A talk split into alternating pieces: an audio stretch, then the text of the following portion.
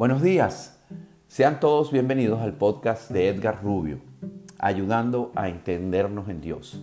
Hoy nuestra entrega, la número 9 de esta segunda temporada, felicidad. Pero antes, como siempre, vamos a agradecer a Dios infinitamente por habernos encarnado para experimentar esta vida terrenal y a todos ustedes por apreciarnos, oírnos y ser nuestros grandes maestros.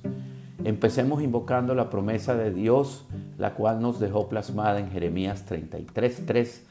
Clama a mí y te responderé y te daré a conocer cosas grandes y ocultas que tú no sabes. Recordemos que nuestro propósito básico es el de ser felices, cualquiera sea la circunstancia por la cual estemos pasando. Y para ello, lo único que tenemos que hacer es poner nuestro foco en lo que tenemos.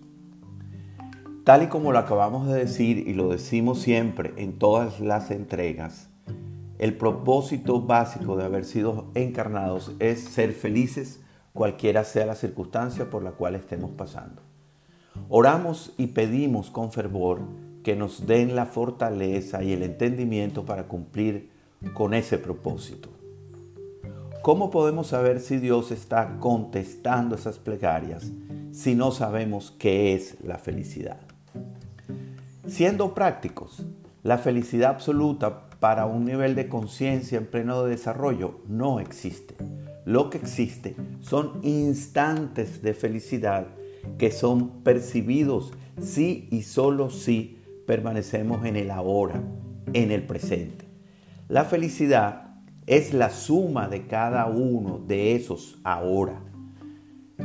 Tenemos muchas formas de percibirlos o mejor dicho, percibimos de diferente manera esa felicidad. Cada instante de nuestra vida es un milagro. El solo hecho de respirar ya es un milagro que se nos da a cada momento.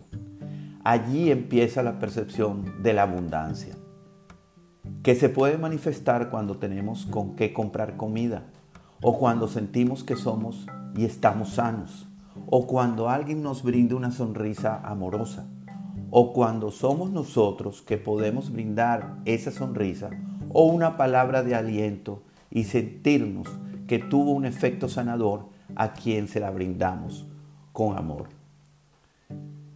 Sentimos que tenemos relaciones en donde las dos partes ganan. Eso es un momento de felicidad, en donde nos conectamos con facilidad con esos seres en donde nos conectamos con las maravillas de la naturaleza, cuando sin que nadie nos lo imponga, respetamos y obedecemos a la naturaleza.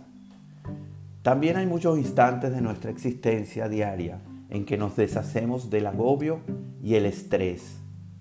En ese momento percibimos que poco a poco estamos desarrollando inmunidad al sufrimiento y perdemos el miedo al fracaso.